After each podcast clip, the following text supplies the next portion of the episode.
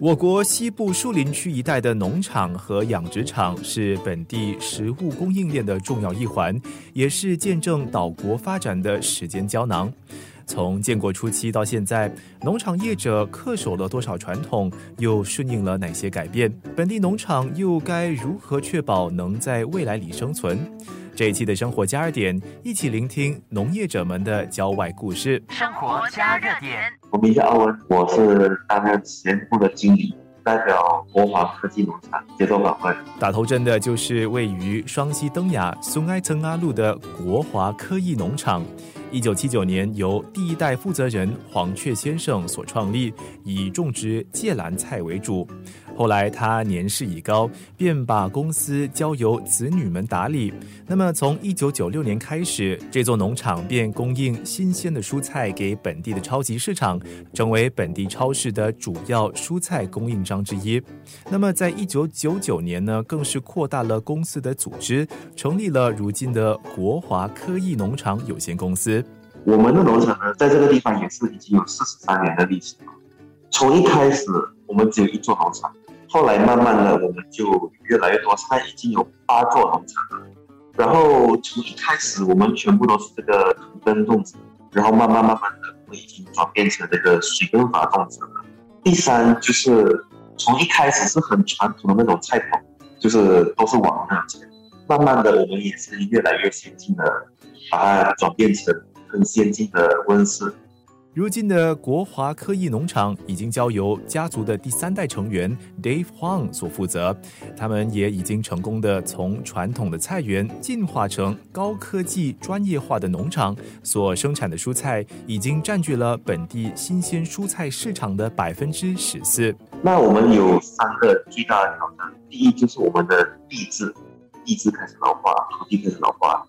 第二就是。我们的天气的变化越来越大，越来越不可预测。第三，就是我们的这个病虫害越来越多，一年比一年还要严重。我们现在公司新一代的掌门人 Dave Huang 韦德，他在十多年前他游走了世界各地哈，他参观了各种这种先进的技术，从各个地方吸取的，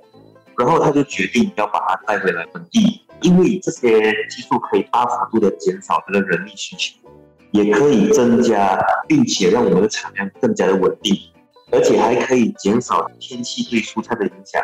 还可以减少病虫害的发生，所以他就把这些技术带带进来。国华科艺农场告别了传统的农耕方式之后，不断的实验和实践更有效率的种植方式。如今每年能够大量的生产本地常见的亚洲叶菜类的农作物，就包括了芥蓝、菜心、小白菜、羊角豆、豆苗，还有不同种类的菠菜。我们最近的一个大的一个项目，国华科技农场和进步 Bill。是另一家公司，我们合资开的一个新农场，叫 Green House 绿丰。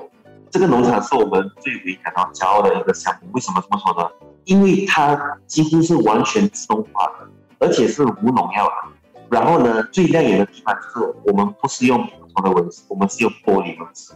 玻璃温室它能够比较好的控制这个菜的这个生长环境。